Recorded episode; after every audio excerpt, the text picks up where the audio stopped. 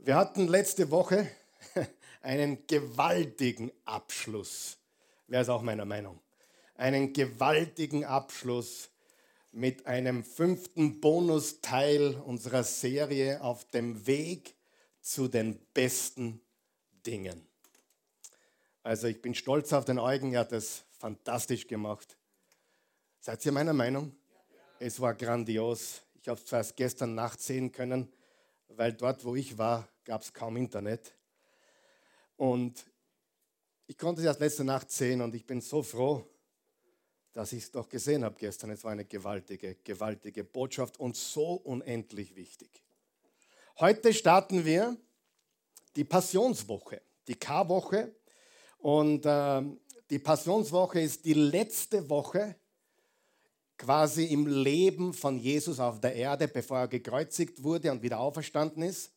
Das nennt man auch die Passionswoche, weil es vom Passa kommt, vom Passafest kommt. Und inklusive heute und Ostersonntag sind es vier Botschaften, also quasi eine Serie während der Woche. Bitte verpasst das nicht. Auch der Mittwoch gehört diesmal dazu.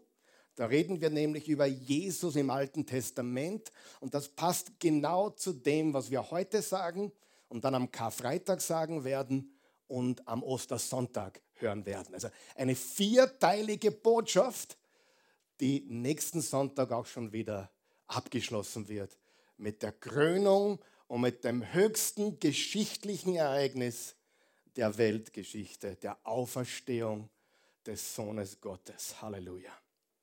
Also verpasst das nicht. Heute starten wir mit einer Palmsonntagsbotschaft. Und mir ist nichts Gescheites eingefallen, darum habe ich mir gedacht, Lektionen von einem Eselsritt. Ich wollte es nicht nennen, Lektionen von einem Esel, aber Lektionen von einem Eselsritt. Jesus Christus, der Messias, der Sohn Gottes, der König aller Könige, der Name über allen Namen, ist hereingeritten über den Ölberg herein nach Jerusalem auf einem jungen Esel. Und das Spannende, das Spannende an der Passionswoche ist, dass Johannes 12 bereits damit beginnt. Wenn du das Johannesevangelium schon gelesen hast, dann weißt du vielleicht, oder kannst du dich erinnern, es hat 21 Kapitel. Und bereits im 12. Kapitel, also die letzten zehn Kapitel, also die Hälfte beinahe des Johannesevangeliums, handelt von der letzten Woche. Die Hälfte des gesamten Buches spricht von der letzten Woche, beginnend mit dem, was wir nennen dem Palmsonntag, weil sie vor ihm Palmzweige ausgebreitet haben und Kleider. Und wenn man das Matthäusevangelium liest, stellt man fest, man hat das letzte Fünftel circa, wo es um die letzte Woche geht. Im Markus-Evangelium das letzte Drittel, also ein ganzes Drittel. Und auch Lukas hat ein ganzes Drittel nur für die letzte Woche des irdischen Lebens unseres Herrn und Erlösers äh, bereitet. 89 Kapitel. Matthäus hat 28, Markus hat 16, Lukas hat 24, Johannes hat 21 Kapitel. Alle vier Evangelien, insgesamt ein Drittel, spricht von der letzten Woche. Ein ganzes Drittel, über 30 Prozent. Vier Kapitel, nur vier, berichten von seinem Leben bis zum 30. Geburtstag. Nur vier Kapitel behandeln das Leben Christi bis zum 30. Geburtstag. Und 29, also wie gesagt ein Drittel, behandeln die letzte Woche. Und ich möchte euch jetzt bitten, aufzustehen mit mir und wir lesen dieses Palmsonntag-Ereignis aus Johannes Kapitel 12. Es sind acht Verse, es sind kraftvolle Verse. Und spannend ist auch, dass diese Geschichte, dieses Ereignis in allen vier Evangelien steht. In allen vier. Matthäus 21, Markus 11, Lukas 19 und Johannes 12. Nicht alles, was passiert ist, steht in allen vier. Aber dieses Ereignis steht in allen vier Evangelien. Lass uns bitte gemeinsam laut lesen. Bist du bereit? Ich zähle bis drei und wir legen los. Das ist Gottes Wort, liebe Freunde. Bist du begeistert heute Morgen? Dann lass uns es zeigen. Wir sind Österreicher, die meisten von uns. Aber auch die, aber wir Österreicher könnten von einigen anderen her, die nicht aus Österreich sind, Südamerika oder Afrika, einiges lernen, dass wir unser Glücklichsein zeigen, dass wir unser Gesicht darüber informieren. Sie, manche sind ja glücklich, manche freuen sich ja, sie müssten nur ihr Gesicht einmal darüber informieren. Und das wollen wir tun, oder? Johannes 12, und Freunde, wir haben jeden Grund, glücklich zu sein. Wir haben jeden Grund, uns zu freuen. Haben wir Gründe zum Jammern? Jede Menge. Jede Menge. Karl Michael, worüber könntest du jammern? Hast du so viel Zeit? Jammern ist keine Kunst, habe ich recht? Aber die Frage ist, worauf konzentrierst du dich? Worauf bist du fokussiert? Weißt du, du findest immer etwas Schlechtes und du findest aber immer in allem etwas Gutes, richtig? Und das ist wichtig. Wir leben in dunklen Zeiten, aber wir sind das Licht der Welt. Es ist finster, aber er hat uns versprochen, er wird uns nie verlassen, nie im Stich lassen. Er ist bei uns alle Tage bis ans Ende der Zeit. Johannes 12, 1, 2, 3. Am nächsten Tag erfuhren viele von denen, die zum Passafest gekommen waren, dass Jesus sich auf den Weg nach Jerusalem gemacht hatte. Da nahmen sie Palmzweige in die Hand und zogen ihm entgegen. Hosianna, gelobt sei Gott, riefen sie. Gesegnet sei er, der kommt im Namen des Herrn, der König Israels. Jesus hatte einen jungen Esel geliehen und ritt auf ihm in die Stadt, wie es in der Heiligen Schrift steht. Fürchte dich nicht, Tochter von Zion, dein König kommt zu dir. Er reitet auf einem Eselsfohlen. Doch das verstanden seine Jünger damals noch nicht.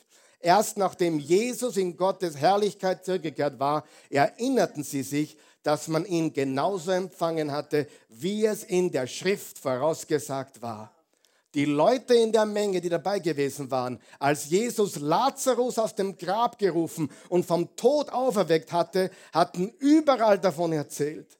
Deswegen zogen sie ihm jetzt so, so vielen Menschen entgegen.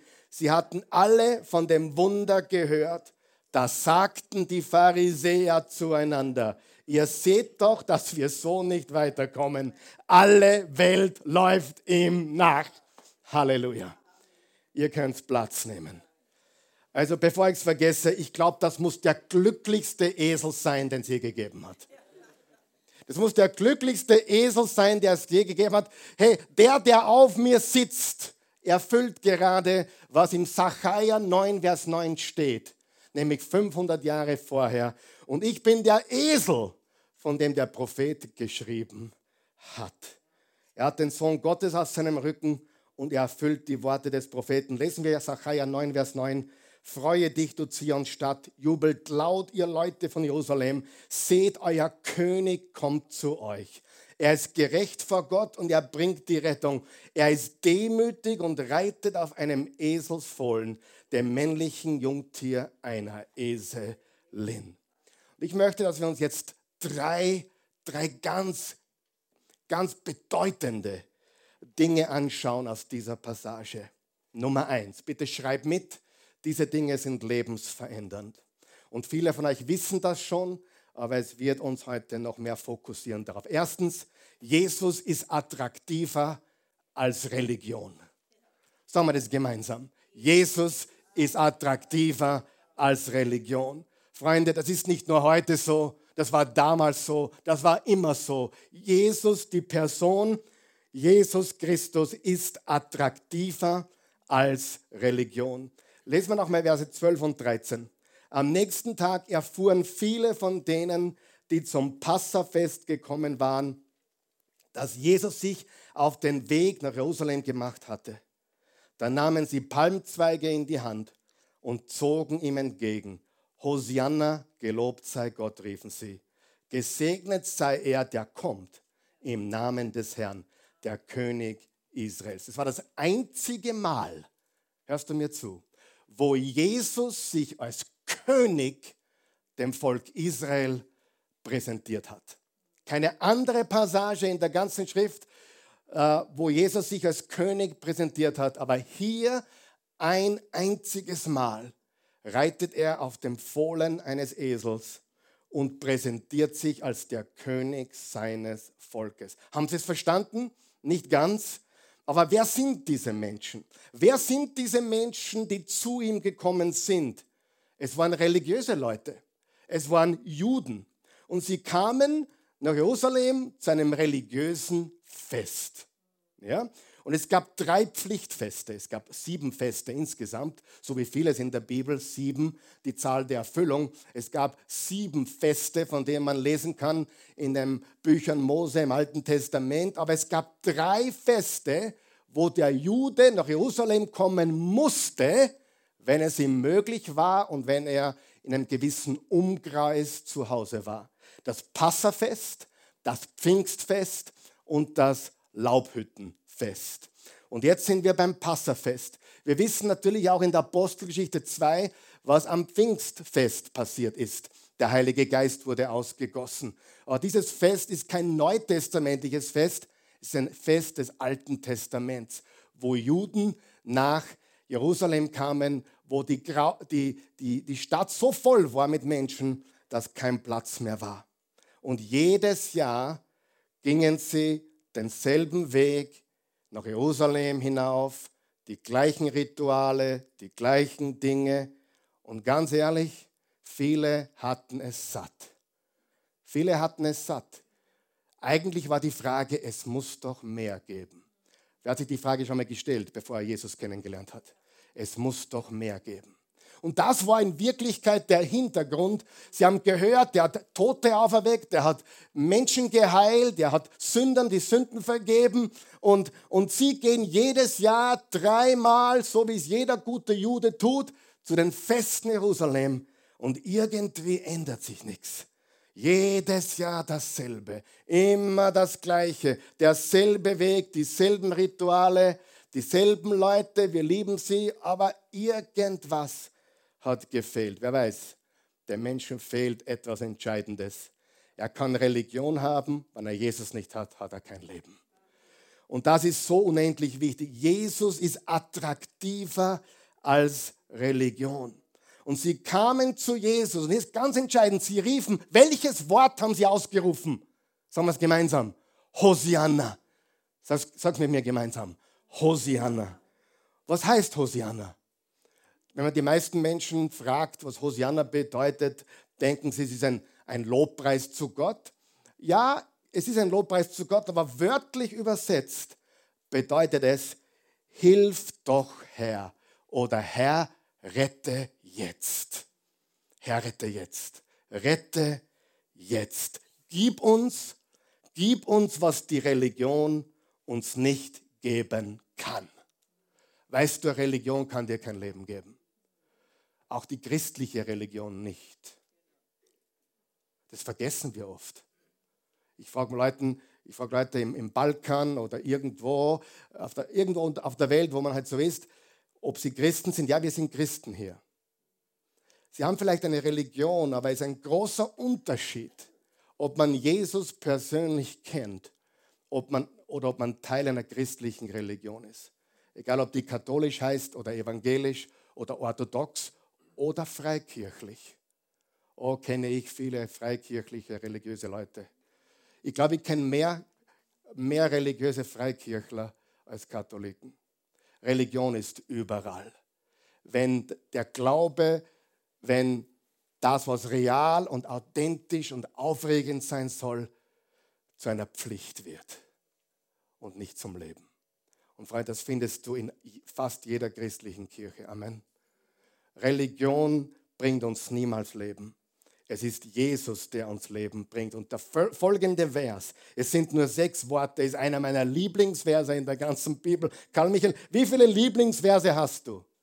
Immer der Vers, den ich gerade lies. Müsst wissen, mein Lieblingsvers ist immer der, den ich gerade lese. Und hier ist einer, der gehört zu den allerlieblingsversen. Lesen wir ihn gemeinsam. Die große Volksmenge hörte ihn gern. Die Pharisäer konnten sie nicht mehr hören, die Schriftgelehrten auch nicht, aber Jesus hörten sie gern. Jesus war wie ein Zug frischer Luft in abgestandenem religiösen Wasser. Wer weiß, was ich meine? Jesus war Fresh Air, Power, Leben, Freude, Frieden, Kraft und alles, was dazugehört. Religion kannst du in der Pfeifen rauchen. Aber Jesus, Jesus ist der einzige Weg. Amen. Er ist der Unterschiedmacher und das Volk hörte ihn gerne. Und sie kamen jedes Jahr zum Passafest und immer wieder und immer wieder taten sie die gleichen Dinge. Wahrscheinlich mittlerweile ohne Freude und ohne wirklich dein Bewusstsein, was sie dort tun. Mit wie vielen Christen habe ich gesprochen, die in die Kirche gehen, die wirklich gar nicht wissen, was sie tun oder sagen. Ja, wenn ich zum Beispiel einem katholischen Gottesdienst beiwohne, was ich hier und da tue, und ich höre, was der Priester sagt oder was da vorgelesen wird, ergibt das alles für mich Sinn. Weil das, was sie lesen und sagen, ist alles wahr. Fast alles. Wirklich. Ich kann, ich kann in die katholische Kirche gehen und den Gottesdienst genießen. Auch wenn der Schlaftabletten ist zum Beispiel. Nicht, dass jeder eine ist, nicht falsch verstehen. Es gibt auch Pfarrer, die predigen lebendig. Ich kenne ein paar. Bei uns im Müllviertel in Salensbach, der hat jeden Sonntag 500 Leute. Leute und es sind aber nur 2000 Menschen da im ganzen Dorf. Der, der, der füllt die Kirche zwei, dreimal am Tag. Der predigt das Wort Gottes. Die Katholiken haben kein anderes Evangelium. Okay, sie machen mit der Maria Sachen, die sie nicht kehren, aber das ist was anderes. Aber ansonsten ist das das Evangelium. Nur wenn du hineingehst und verstehst, was das Evangelium ist, dann kannst du es auch hören und was mitnehmen, weil du weißt, das ist wahr, was der liest. Darum würde ich nie verurteilen, jemand, der sagt, ich bin katholischer Christ. Das ist gewaltig, wenn du wirklich Christ bist. Du musst verstehen, es ist ein großer Unterschied. Bin ich Katholik oder bin ich, bin ich katholischer Christ? Da liegen Welten dazwischen. Wer kennt den Unterschied? Oder bin ich Protestant oder bin ich evangelischer Christ? Oder bin ich orthodox oder bin ich tatsächlich ein orthodoxer und Betonung auf Christ? Das ist der Unterschied. Du kannst in ein Gebäude gehen, du wirst nie ein Christ. Du kannst in die Garage gehen, du wirst auch kein Auto. Du kannst zum McDonald's gehen und wirst kein Hamburger. Und du kannst in die Oase kommen und auch kein Christ sein. Das ist nur ein altes Fabriksgebäude, was wir ein bisschen schon hergerichtet haben. Die Kirche ist in uns. Jesus ist in uns. Der Glaube ist in uns. Die Kirche ist niemals ein Gebäude. Die Kirche sind Menschen. Auf der ganzen Welt, ob in Afrika oder Asien oder Europa, zwei Milliarden Menschen, die sich zu Jesus bekennen. Weißt du, oft wird mit mir diskutiert, na sind das alles wirklich Christen? Wer bin ich, das zu beurteilen? Ich freue mich nur, wenn ich die Zahl höre. 2,5 Milliarden Christen auf der Welt. Okay? Wer jetzt da wirklich glaubt oder nicht, das wissen wir nicht.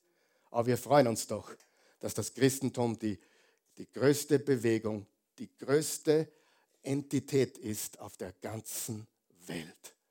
Die Kirche ist größer als China. Es gibt nichts Größeres. Das ist die Wahrheit. Und deswegen hat es immer Konflikte gegeben. Konflikt, eine Kollision von Jesus mit den Religiösen. Ich gebe euch ein Beispiel, Matthäus 15, lesen wir. Da steht in Matthäus 15, gibt viele Beispiele. Damals kamen Pharisäer und Gesetzeslehrer aus Jerusalem zu Jesus und fragten, warum halten deine Jünger sich nicht an die überlieferten Vorschriften und waschen nicht die Hände vor dem Essen? Die hatten Probleme, oder? Jesus entgegnete, und ihr, warum haltet ihr euch mit euren Überlieferungen? Überlieferung, bitte aufpassen kurz. Eine andere Übersetzung sagt Traditionen. Traditionen. Überlieferungen oder Traditionen nicht an Gottes Gebote. Ihr Heuchler. Auf euch trifft genau zu, was Jesaja geweissagt hat, 700 Jahre vorher. Dieses Volk ehrt mich mit den Lippen, aber sein Herz ist weit von mir. Ihr Dienst an mir ist ohne Wert. denn ihre Lehren haben sich Menschen erdacht. Frage, sind Überlieferungen schlecht? Natürlich nicht. Sind Traditionen gut oder schlecht? Kommt auf die Tradition drauf an, oder? Ich liebe Traditionen. Ich liebe die Weihnachtstraditionen, die unsere Familie pflegt. Ich liebe auch manche Ostertraditionen, die unsere Familie pflegt. Ich liebe Traditionen. Traditionen sind wunderbar, oder? Sie gehören zu unserer Kultur, unserer Gesellschaft, wer wir sind. Aber Traditionen alleine reichen nicht aus. Ja? Es reicht nicht aus, wenn ein Politiker sagt, ich glaube an den christlichen Gott. Das reicht nicht aus. Es ist gut, es ist ein super Anfang. Ich sage euch eines, ich kann mich mit, eigentlich mit fast keinem Politiker anfreunden. Aber, aber mir ist der lieber, der sagt, er glaubt an Gott. Dann kommt, ah, der, der Mann ist ja nicht der Ernst, er will nur gewählt werden. Trotzdem ist mir jemand lieber, der es sagt, als jemand, der es nicht sagt. Mir ist es trotzdem lieber, als jemand, der sagt, es gibt nichts. Amen. Das ist so unendlich wichtig, dass wir verstehen, dass der Glaube an Jesus Christus keine Religion ist und viel attraktiver ist als Religion. Und ein Zusammenprall zwischen Jesus und den Religiösen war immer vorprogrammiert. Wir sehen das immer wieder und immer wieder und immer wieder. Deshalb war es einfach, sag einmal einfach, für Sünder, sag einmal Sünder. Es war einfach für Sünder mit Jesus abzuhängen. Jetzt habe ich eine Frage an dich. Ist es einfach für einen Sünder mit dir abzuhängen oder verjagst du ihn mit deiner Religiosität, mit deiner Heiligkeit, mit deiner Frömmigkeit, mit deiner Frommheit? Oder kann man mit dir normal über alles reden? Mit Jesus konnte man normal über alles reden, ohne dass in jedem zweiten Satz Halleluja vorkam oder Amen oder gepriesen sei der Herr. Ich glaube, wenn Jesus heute leben würde, wäre er Liverpool-Fan. Warum weißt du das? Naja, Liverpool ist die beste Fußballmannschaft der Welt und der Jürgen Klopp, der Trainer, ist ein bekennender Jesus-Nachfolger. Das taugt mir. Und dann diskutiert, oh, aber warum sagt er nie was? Keine Ahnung. Er redet darüber. Kannst YouTube googeln. Findest du ein YouTube-Video, wo er darüber redet? Über Jesus, seinen Herrn. Warum sagt er nicht mehr? Keine Ahnung. Es ist nicht so leicht, im Rampenlicht zu stehen und allen alles recht zu machen. Amen. Aber mir ist sowas viel lieber als jemand, der sagt, ich schwinge die Regenbogenflagge. Versteht ihr, was ich meine? Viel lieber.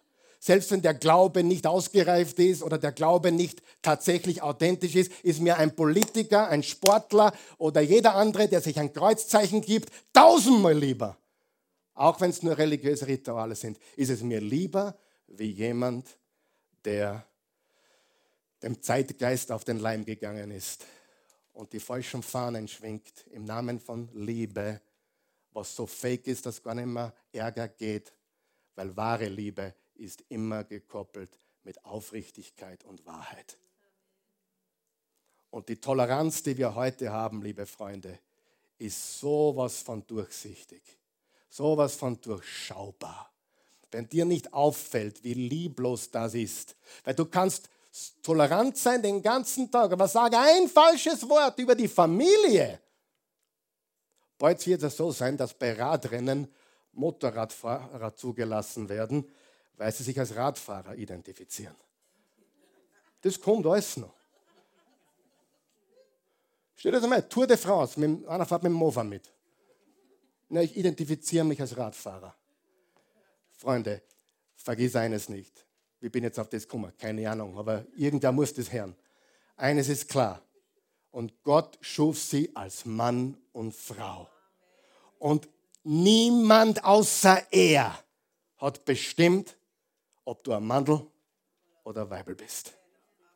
Du sagst, aber manche können nicht aus. Freunde, ich kenne Menschen persönlich, die den inneren Kampf führen gegen Homosexualität, gegen den ganzen Gender. Ich kenne sie persönlich. Sie glauben an Jesus, sie vertrauen ihm und sie kämpfen, weil sie wissen, dass es richtig ist. Es mag nicht leicht sein, weil es gibt in dieser Welt Konfusion und Verwirrung und es gibt auch Veranlagungen, aber das heißt nicht, dass es richtig ist.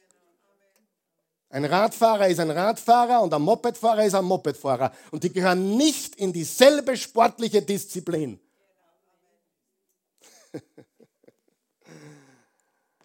Ich wollte nochmal lachen.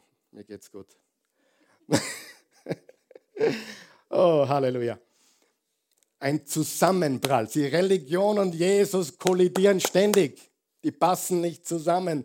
Und deshalb war es einfach, genau da bin ich stecken geblieben, war es einfach für Sünder mit Jesus abzuhängen. Jesus hat sie angezogen. Die niedrigsten, die schmutzigsten, die dreckigsten, die untersten. Jesus hat sie angezogen. Er hat sie angezogen. Und wenn Jesus, unser Herr, Sünder angezogen hat, sollten wir nicht auch Sünder anziehen? Du sagst, ja, dieser wir müssen ja uns auch heilig, wir müssen ja se separat leben, wir müssen heilig leben. Das heißt, dass du so lebst wie Jesus, aber du bist gleichzeitig mit denen, die Jesus nicht kennen. Wenn dein Teenager zu schwach dafür ist, dann halt ihn fern von den Sündern. Wenn du zu schwach bist dafür, bleib, der, bleib den Dingen fern. Die Frage ist immer, wer beeinflusst wem? Ich kann überall hingehen, wenn es aus der richtigen Motivation ist und ich den Einfluss gebe und ich nicht sündige, sondern und nicht beeinflusst werde. Und manche Dinge meiden wir gänzlich, weil die Bibel sagt noch etwas. Vermeide selbst den Anschein des Bösen. Amen. Da gehen wir gar nicht hin, weil wir da nichts verloren haben. So, und jetzt pass auf, die schärfsten Worte Jesu. Hat Jesus scharf gesprochen? Oh mein Gott, hat er scharf gesprochen. Messerscharf. Ich lade dich ein, Matthäus 23 zu genießen. Ihr Heuchler, ihr Schlangenbrut, ihr Otterngezücht. Da steht er vor, ich würde so predigen. Aus und schenke was. Aber lese mal Matthäus 23 und lass es dir auf der Zunge zergehen, ihr Heuchler, ihr Schlangenbrut, ihr Otterngezücht. Oh, er macht den Becher außen sauber, aber innen ist er schmutzig. Und ihr poliert die Gräber außen weiß auf, aber innen sind sie nur voller Totengebeine. Religion, Religion, Religion. Die schärfsten Worte Jesu waren nicht an Prostituierte, waren nicht an Mörder, waren nicht an Diebe, waren nicht an die sogenannten schlimmen Sünder. Die schärfsten Worte Jesu waren gegen Religiöse, gegen Pharisäer. Und das ganze Matthäus 23 richtet sich genau an die Pharisäer, scheinheilige Schriftgelehrte etc. Warum war Jesus so attraktiv? Vier Punkte ganz geschwind zwischen Religion und Jesus zu unterscheiden. Erstens, Religion betont das Äußere, Jesus betont das Danke. Religion betont das Äußere, Jesus betont das Innere. Neulich kam jemand zu mir und sagte, Karl Michael, Pastor, hat er gesagt, Pastor, darf ich bei euch beim Abendmahl, bei der Kommunion, darf ich mitmachen? Meine Gemeinde hat mir gesagt, ich darf drei Monate nicht partizipieren. Sag ich, okay. Meine Antwort ist, ich weiß es nicht ob du darfst oder nicht. Die Voraussetzung ist, dass du Jesus vertraust, dass du seine Gnade annimmst und deine Sünden bereust. Wenn du das tust, darfst du kommen. Was, was ist, wenn ich es letzte Nacht gemacht habe? Wenn du deine Sünden bereust, seine Gnade empfängst und ihm vertraust. Dafür ist Jesus am Kreuz gestorben und deswegen nehmen wir Brot und Becher, um das zu zelebrieren. Und wer ist überhaupt gut genug? Niemand. Daher wirst du von mir nie hören, ob du darfst oder nicht. Das ist, was du entscheiden musst zwischen dir und deinem himmlischen Vater. Jesus hat gesagt, warum denkt ihr Böses in euren Herzen? Sie haben das Richtige gesagt, immer wieder. Haben sie die Schrift zitiert sogar? Wer von euch weiß, sogar Satan zitiert die Schrift. Und was hat Jesus gesagt, nachdem Satan die Schrift zitiert hat? Der spring runter vom, von der Spitze des Tempels. Die Engel, im Psalm 91 steht, die Engel werden dich auf oder bewahren, dass du dich nicht anstoßt. Was hat Jesus gesagt? Es steht geschrieben, du sollst den Herrn, deinen Gott, nicht versuchen. Wenn er runterfällt, beschützt er ihn. Wenn er runter springt, um den Herrn zu herausfordern, wird er ein Problem haben. Versteht ihr den Unterschied? Das ist ein großer Unterschied. Und wenn wir den Herrn versuchen oder auf die Probe stellen, dann sind wir nicht zu helfen. Kann uns niemand helfen. Aber wenn uns was passiert, ist Gott so gnädig. Amen. Amen. Gott ist ein guter Gott. Zweitens, bei Religion geht es darum, was du nicht tun kannst. Bei Jesus dreht sich alles darum, was du tun kannst. Oder bei Religion geht es darum, was du nicht tun darfst. Bei Jesus dreht sich alles darum, was du tun darfst und kannst und was er durch dich tut. Sieh, Gesetz, Religion ist auf Verbote ausgerichtet. Ich darf nicht mehr rauchen, ich darf nicht mehr trinken, ich darf nicht mehr tanzen, ich darf gar nichts mehr. Ich habe mal jemanden gefragt, warum, dass er weiß, dass er Christ ist. Hat er gesagt, ja, weil ich, rauche nicht mehr. Ich sage, ja, jetzt, jetzt, das musst du mir jetzt erklären. Du bist Christ und jetzt, weil du rauchst nicht mehr. Freunde, es gibt Christen, die rauchen. Wer hat schon gemerkt, es gibt Christen, die machen noch viel schlimmere Sachen. Darf man so ehrlich sein? Einige sind jetzt baff. Es gibt sogar Pastoren, die rauchen. Ich, ich sage jetzt ein Geheimnis, darf es nicht weiter sagen, bitte. Das muss unter uns bleiben, ja? Ich habe auch schon mal geraucht. Ich habe schon wirklich einmal geraucht. Schon ein bisschen her, aber es ist wahr. Okay? Bei Religion geht es darum, das darfst du nicht mehr, das kannst du nicht mehr, du sollst das nicht mehr tun. Und bei Jesus dreht sich alles darum, komm wie du bist und schau, was ich mit deinem Leben tun kann. Manche reden nur über das, was sie nicht mehr tun oder nicht mehr tun. Ich rede nicht mehr darüber, was ich nicht mehr tue. Ich rede darüber, was Jesus durch mich getan hat, für mich getan hat, in mir getan hat und durch mich tut. Ich darf viel mehr tun, als was ich nicht tun darf. Ich war 19, ich bin in, im Bible College gesessen und wir hatten da einen, einen Professor, der war jenseits von 80. Und der ist gesprungen wie ein Springginkel. Mit 80. Der hat gespuckt. Der hat so viel gespuckt, dass eines, äh, eines Morgens die erste Reihe einmal mit den Regenschirmen gekommen sind. Kein Witz. Der hat sich nicht mehr zurückgehalten. Der hat so viel gespuckt beim Reden. Ich spucke auch hin und wieder, aber das war gigantisch. Und er hat gepredigt und er hat gesagt, 1947 hat er sein Leben Jesus gegeben. Schon lang her. Und seitdem predigt er und, und so weiter. Und dann sagt er, wisst was? Ich habe damals getan, was ich wollte. Ich habe damals gelassen und getan, was ich wollte. Und ich tue immer noch, was ich ich tue immer noch, was ich will und ich lasse immer noch, was ich will. Nur das, was ich will, hat sich schlagartig verändert. Wie wissen wir, dass wir Christen sind? Wir wissen es, weil wir das, was wir früher getan haben, nicht mehr tun wollen.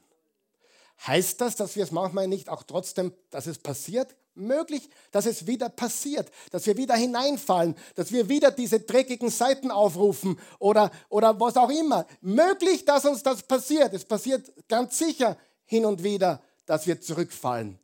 Aber der Unterschied zwischen jemandem, der Jesus folgt und nicht, ist, wir wollen nicht. Und der Eugen hat was Supers gesagt letzte Woche. Wenn uns Gott was wegnimmt, dann nimmt es uns nicht weg, er macht uns in Wirklichkeit frei.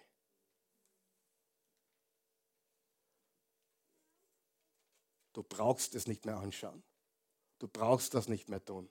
Du willst auch gar nicht mehr. Dein Leben hat sich verändert. Und das ist, was Jesus tut. Er wirkt, er wirkt von innen nach außen. Drittens, Religion baut Mauern auf. Jesus reißt Mauern nieder. Wiederholen wir kurz. Religion betont Äußeres, Jesus betont Inneres. Bei Religion geht es darum, was ich nicht mehr tun darf oder kann. Bei Jesus dreht sich alles darum, was er durch mich tun kann und was ich tun darf. Komm, wie du bist und schau, was ich mit deinem Leben tun kann. Und drittens, Religion baut Mauern auf. Jesus reißt Mauern nieder. Sieh, wenn du das Alte Testament kennst und den Kontext zum Tempel, dann weißt du, wenn wir damals, so wie die Israeliten, nach Jerusalem gegangen wären, zum Tempel gegangen wären, dann hätte ein Typ wie ich, der schmutzig war in den Augen des Volkes, in den Augen der Religiösen, nicht zum Tempel gehen dürfen. Ich musste mich im, im sogenannten Hof der Heiden aufhalten. Dann war eine Grenze. Bin ich eine jüdische Frau, darf ich noch ein Stück weitergehen. Bin ich ein jüdischer Mann, durfte ich noch ein Stück weitergehen. War ich ein jüdischer Priester, durfte ich noch ein Stück weitergehen. Und war ich der hohe Priester, durfte ich ganz hineingehen. Und weißt du, was die Bibel sagt? Als Jesus am Kreuz gestorben ist, was ist passiert? Der Vorhang ist zerrissen. Und jeder von uns ist ein Priester vor Gott, wenn wir an Jesus glauben. Drum hat Luther gesagt, ich glaube an die Priesterschaft jedes Gläubigen. Weil der Vorhang ist zerrissen und wir haben alle Zugang ins Allerheiligste, in die Gegenwart Gottes. Aber da waren Mauern von den Heiden zu den jüdischen Frauen, zu den jüdischen Männern, zu den jüdischen Priestern. Das ganze System war auf Mauern aufgebaut. Und Paulus sagt im Epheser 2, dass durch Jesus die trennende Mauer zwischen Juden und Heiden für alle Menschen niedergerissen wurde. Der Zaun, die Mauer, die uns trennte. Vom Gott der Juden, von Jahwe, von dem allmächtigen Gott, ist niedergerissen durch Jesus. Und drum, wenn du mich kennst, weißt du, ich tue mir schwer manchmal mit, er ist der Gesalbte des Herrn, er ist der Pastor, er ist, was war ich, der Hochwürden, da tue ich mir extrem schwer. Die Wahrheit soll gesagt werden. Wir sind alle gläubige Jesus-Nachfolger. Wir gehören alle zu Christus und ich darf nicht weiter zu Jesus wie du. Du kannst genauso weit hinein wie, wie ich. Und jeder andere Mann oder Frau Gottes auf der ganzen Welt. Da darf ich dazu hinzufügen, Ehre, wem Ehre gehört. Amen. Wenn jemand Gutes leistet für Gott, wenn jemand Gutes tut für das Reich Gottes, dann wollen wir sie oder ihn ehren und respektieren. Amen. Das ist wichtig. Weil in der heutigen Kultur ist jeder nur Kumpel und da kam jeder, seit ich das gesagt habe, mit früher hieß ich Kali, kommt jemand und sagt, hey Kali, servus. Hallo, das kehrt, ich meine, ich nehme es mit Humor, aber kehren tut sich das nicht, oder? Versteht ihr den Unterschied? Wir geben Respekt, wem Respekt gehört, aber die Wahrheit ist, egal wer da vorne steht, kein trägt besser wie du.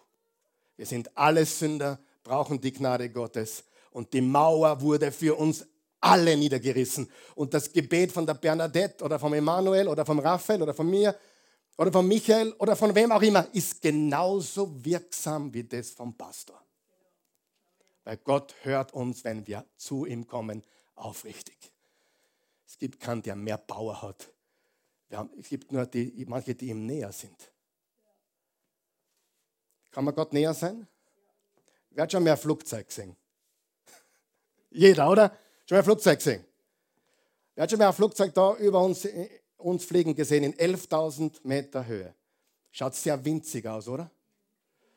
Glaubst du mir, wenn ich sage, das Flugzeug ist nicht winzig, sondern groß?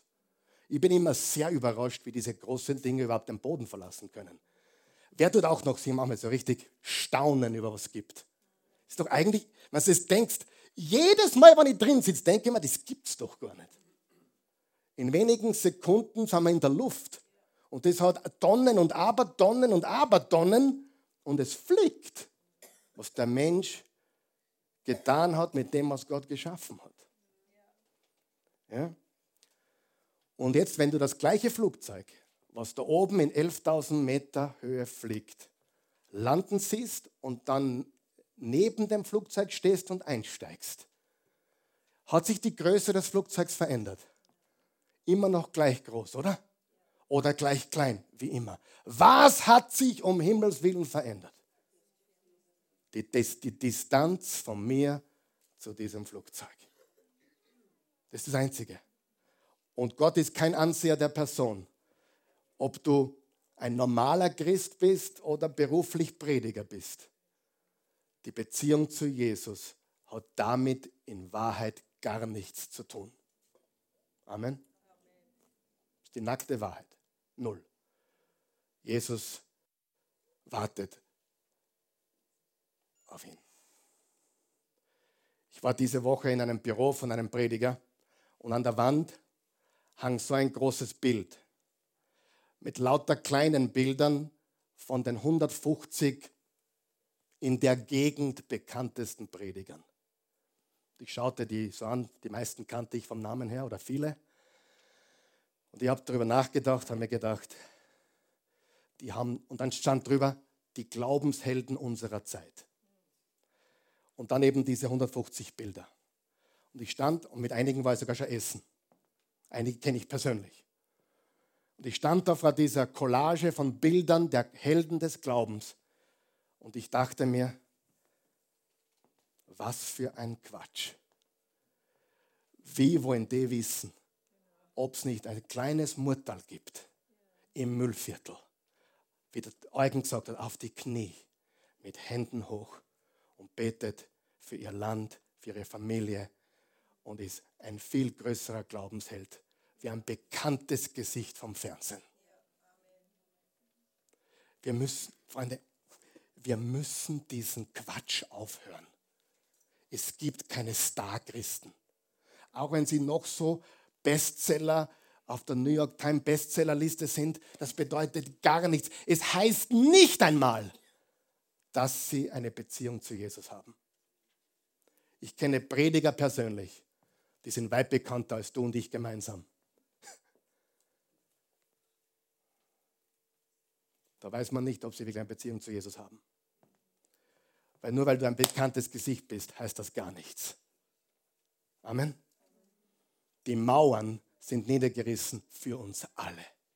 Und jeder, der glaubt, hat Zugang zum Vater. Und zwar uneingeschränkt. Der Vorhang ist zerrissen.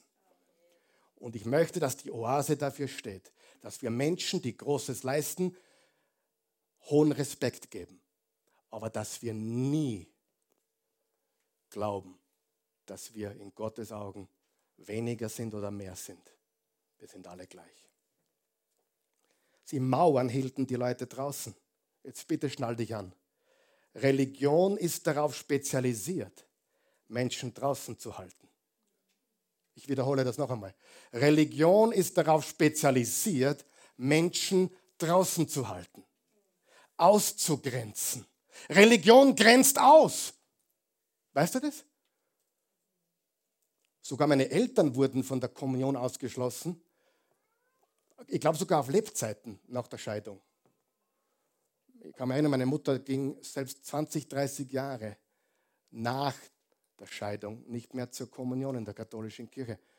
Ich fragte sie, warum nicht? Ich, ich darf eigentlich nicht. Wer von euch glaubt, wenn Jesus, da, wenn Jesus in der Kirche war, der hat gesagt, komm, gehen wir gemeinsam.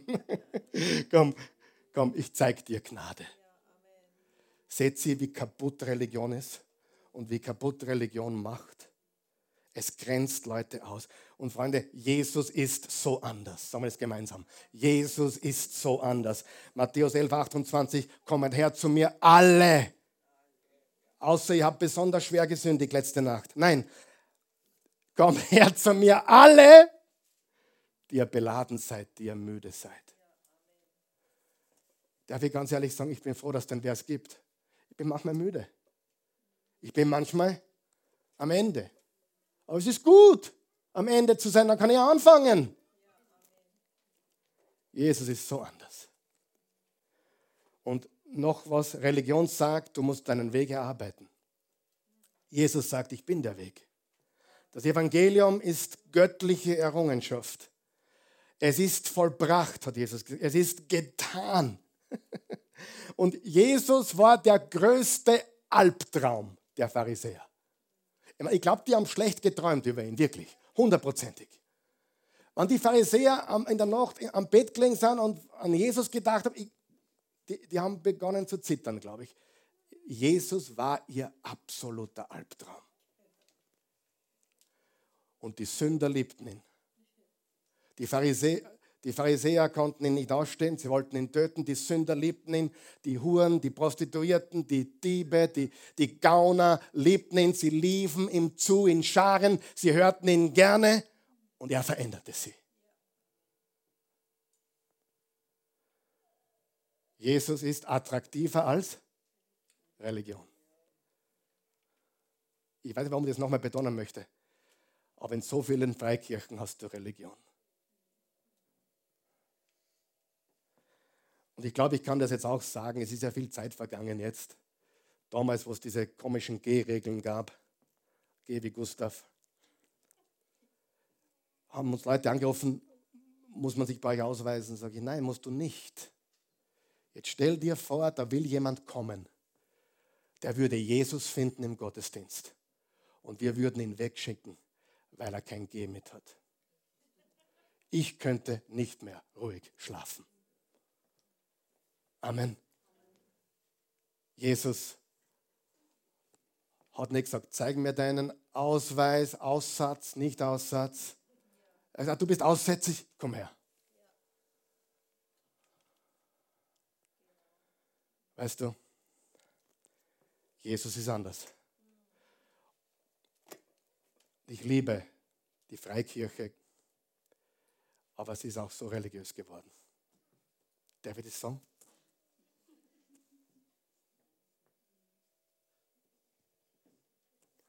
So religiös geworden. Ich lese so viel in der Bibel, ich bete so viel, ich gebe 10 Prozent, nein, ich gebe 12 Prozent. Come on. Er schaut auf das Herz, Amen. Ich muss Gas geben. Eigentlich ist die Zeit schon vorbei. Ist euch langweilig? Was haben wir gelernt bis jetzt? Jesus ist attraktiver als Religion. Ganz schnell die zwei anderen Punkte. Die Heilige Schrift ist zuverlässiger als menschliche Meinung. Im Vers 13 bis 16, da nahmen sie Palmzweige in die Hand und zogen ihm entgegen. Hosianna, gelobt sei Gott, riefen sie. Gesegnet sei er, der kommt im Namen des Herrn. Der König Israels. Übrigens ist ein Zitat aus Psalm 118. Psalm 118. Jesus hat einen jungen Esel geliehen und ritt auf ihn in die Stadt, wie es in der Heiligen Schrift steht. Fürchte dich nicht, Tochter von Zion, dein König kommt zu dir. Er reitet auf einen Eselsfohlen. Das ist ein Zitat von Sacharja 9, Vers 9. Doch das verstanden seine Jünger damals noch nicht. Das ist ein Lieblingsvers von mir. Was ist gerade mein Lieblingsvers? Den ich gerade lies. Und das ermutigt mich. Wer hat schon mal was in der Bibel gelesen und nicht verstanden? Hände hoch. Einige lügen gerade. Die haben die Hand unten. Du verstehst alles, gell, in der Bibel. Und dann habe ich das gelesen gestern und habe geschaut, doch das verstanden seine Jünger damals noch nicht. Ich habe Halleluja geschrien. Weil manchmal lese ich Sachen, die verstehe ich nicht. Noch nicht. Was? Du bist doch der Profi. Ja, Glaubst du? Ich verstehe nicht alles, was ich lese. Und weißt du was? Dann bete ich und lese wieder, dann bete ich und vergleiche andere Texte der Bibel. Und ich verstehe mehr, aber ich verstehe nicht alles. Erst nachdem Jesus in Gottes Herrlichkeit zurückgekehrt war, erinnerten sie sich, dass man ihn genauso empfangen hatte, wie es in der Schrift vorausgesagt war. Viele hatten eine Meinung über Jesus, genauso wie heute. Genauso wie heute, aber die menschliche Meinung ist nicht zuverlässig. Wer weiß das? Wer hat das schon gelernt? Menschliche Meinung ist nicht zuverlässig. Und was jemand über Jesus denkt, interessiert mich gar nicht. Mich interessiert, wer er wirklich ist. Und das lerne ich nicht in den Medien oder von irgendwelchen Persönlichkeitsentwicklungsvorträgen. Wer Jesus ist, lerne ich von Gottes Wort selbst. Ja? Warum ein Esel? Gute Frage. Jesus sagte, hey, bevor wir jetzt nach Jerusalem gehen, besorgt mir einen Esel. Es zeigt seine Identität. Er ist ein König und er kommt auf einem Esel. Sie Könige, wichtig, im Krieg ritten Pferde. Wenn sie Frieden angeboten haben, haben sie einen Esel gesattelt und sind den Esel geritten. Verstanden? Könige ritten einen Esel, in, um Frieden zu bringen, und Könige ritten auf dem größten, mächtigsten, höchsten Pferd im Krieg. Und Jesus kam als unser Friedefürst. Und abschließend möchte ich lesen, was Lukas sagt. Im Lukas 19. Sie, Lukas 19 redet von dem gleichen Ereignis, aber im Lukas 19 erfahren wir nicht nur, was Jesus getan hat, sondern was er gesagt hat. Lesen wir es. Als er näher kam und die Stadt vor sich liegen sah, weinte er über sie und sagte, wenn du wenigstens heute noch erkennen würdest, was dir den Frieden bringt. Jetzt pass auf, doch du bist blind dafür. Wenn die Menschen nur erkennen würden, was ihnen Frieden bringt. Aber sie sind blind dafür.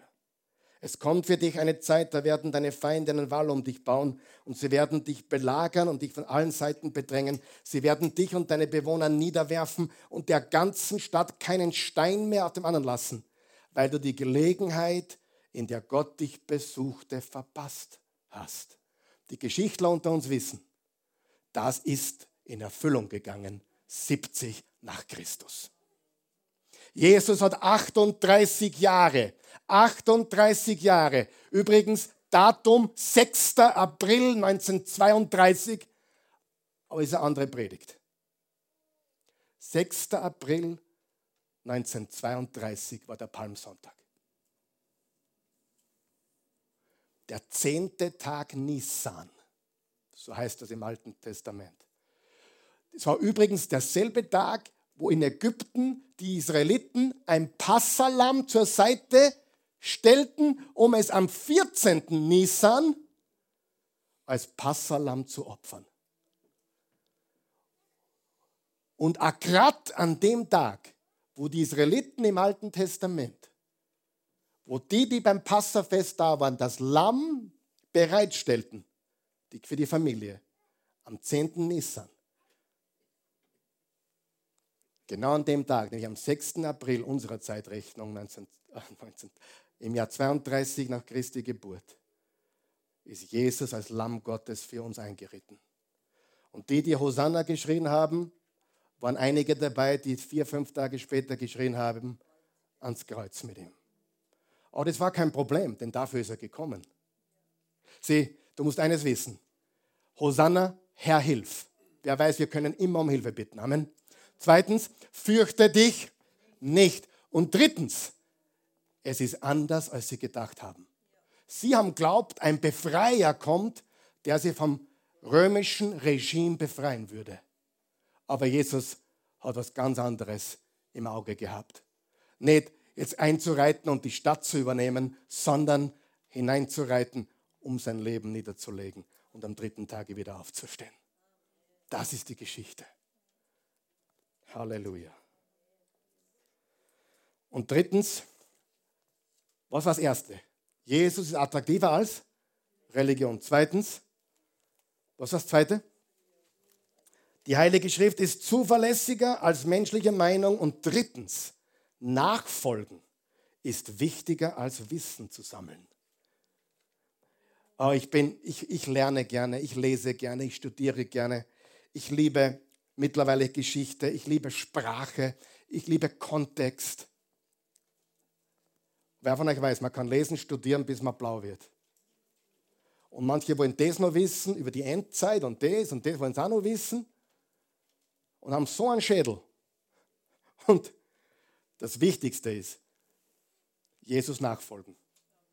Und er wird dir auf dem Weg alles zeigen, was du wissen willst oder musst. Der Gott, der diese Geschichte geschrieben und erfüllt hat. Frage, der das inszenieren kann mit dem Esel am 10. Nissan, rein zufällig, 6. April 32. Ein Gott, der diese ganze Geschichte geschrieben hat und erfüllt hat. Über 300 alttestamentliche Prophezeiungen, die sich durch Jesus erste Kommen erfüllt haben. Glaubst du, er ist es wert, dass du ihm dein Leben gibst und ihm vertraust? Dem allmächtigen Gott, dem Schöpfer von Himmel und Erde?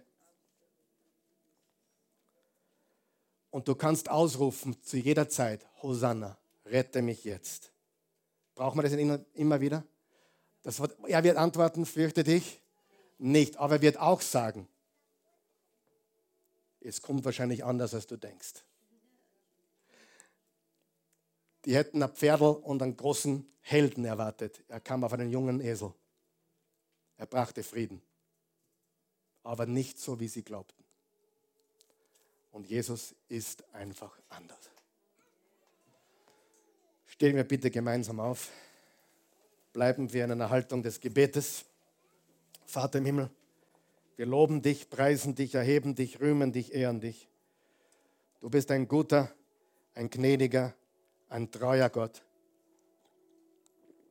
Wir danken dir für deine unendliche Liebe. Wir danken dir dafür, dass du so gut zu uns bist. Auch wenn wir es oft nicht sehen, weil es anders kommt, als wir denken. Weil es anders ist, als wir denken. Aber nur weil es anders ist, heißt nicht, dass es schlechter ist, sondern meistens oder immer um vieles besser. Danke, Jesus. So wie jeden Sonntag, so wie bei jeder Gelegenheit, ist es ganz einfach wichtig zu verstehen und darum tun wir das. Wir wollen Menschen nicht in ein Gebäude bringen. Wir wollen Menschen nicht, nicht einmal in die Oase bringen. Wir wollen sie zu Jesus bringen. Das ist für uns das Allerwichtigste. Denn er alleine kann Leben verändern. Wenn du da bist oder zuschaust und hast noch keine persönliche Beziehung zu ihm, zu dem Jesus, von dem wir heute geredet haben, der an diesem 6. April 32 reingeritten ist nach Jerusalem, um wenige Tage später sein Leben zu geben, niederzulegen, der wenige Tage später dann auferstanden ist. Wenn du diesen Jesus als wert erachtest, ihm zu vertrauen, ihm dein Leben zu geben und, und auch zu glauben, dass er dich von innen nach außen verändern kann und du ewiges Leben empfangen möchtest, neues Leben, das jetzt beginnt, nicht irgendwann jetzt, dann bete mit uns dieses Gebet. Laut, schäm dich nicht, bete, Vater, du bist ein guter Gott. Du bist ein himmlischer Vater. Ich komme jetzt zu dir, wie ich bin, ein Sünder, bedürftig, in Not. Hosanna, ich brauche Hilfe. Hosanna, rette mich jetzt. Dein Blut, Jesus, das du vergossen hast, soll mich jetzt reinwaschen von aller Schuld. Meine Vergangenheit ist jetzt getilgt. Meine Sünden sind vergeben. Ich bin ein neuer Mensch. Das Alte ist vergangen. Ich folge dir, Jesus. Meine Gegenwart macht Sinn. Und meine Zukunft ist voll gesichert. Ich preise dich dafür. Ich lobe dich. Ich liebe dich. Mein Leben gehört dir. Jetzt und in alle Ewigkeit. Amen. Halleluja. Wenn du das gebetet hast, bist du ein Kind Gottes geworden. Jesus Christus hat gesagt, wenn du mit dem, ähm, so sehr hat Gott die Welt geliebt, dass er einen einzigen Sohn gab, damit jeder, der an ihn glaubt, nicht verloren geht, sein ewiges Leben hat. Paulus hat gesagt, wenn du mit dem Mund bekennst, Jesus ist Herr und mit dem Herzen an seine Auferstehung glaubst, bist du gerettet. Und für die Skeptiker hier und für die, die glauben, sie sind zu gescheit und zu intelligent, ich verstehe dich. Bin auch nicht einer der Dümmsten. Aber der Grund, warum ich heute einen Glauben habe, der stärker ist als je zuvor. Ich, war, ich habe als Teenager das Evangelium gehört. Ich habe als junger Erwachsener das Evangelium gehört. Ich habe jetzt 39 Jahre lang das Evangelium gehört und aufgesaugt. Mein Glaube war noch nie so stark wie jetzt, weil ich habe auch Geschichte nicht studiert, aber ich habe Geschichte privat studiert. Und weißt du, was ich drauf gekommen bin? Alle ernstzunehmenden Geschichtler sind sich einig. Es gibt nichts und niemand, dessen Geschichte mehr Bestätigungen hat als die Geburt und der Tod und die Auferstehung Jesu. Wenn du ein Zweifelnder bist, möchte ich dich ermutigen, schau dir die Fakten an. Oft wird uns unterstellt, wir reden vom Glauben und vom Glauben alleine. Ja, wir glauben, aber faktenbasiert. Der Glaube beruht auf Fakten. Jesus lebte, Jesus starb, Jesus ist auferstanden. Das kannst du in säkularer Geschichte auch finden. Amen. Man könnte sagen, je gescheiter ich werde, umso mehr glaube ich auch. Weil die Wissenschaft meinen Glauben nicht gemindert hat, sondern im Gegenteil gestärkt hat. Und das ist die Botschaft, die wir haben. Weißt du, ich halte nichts vom Prediger, glaube einfach. Na, glaube, aber sei überzeugt von dem, was du glaubst, weil es Geschichte ist. Jesus kam, sah und siegte und er kommt wieder. Amen.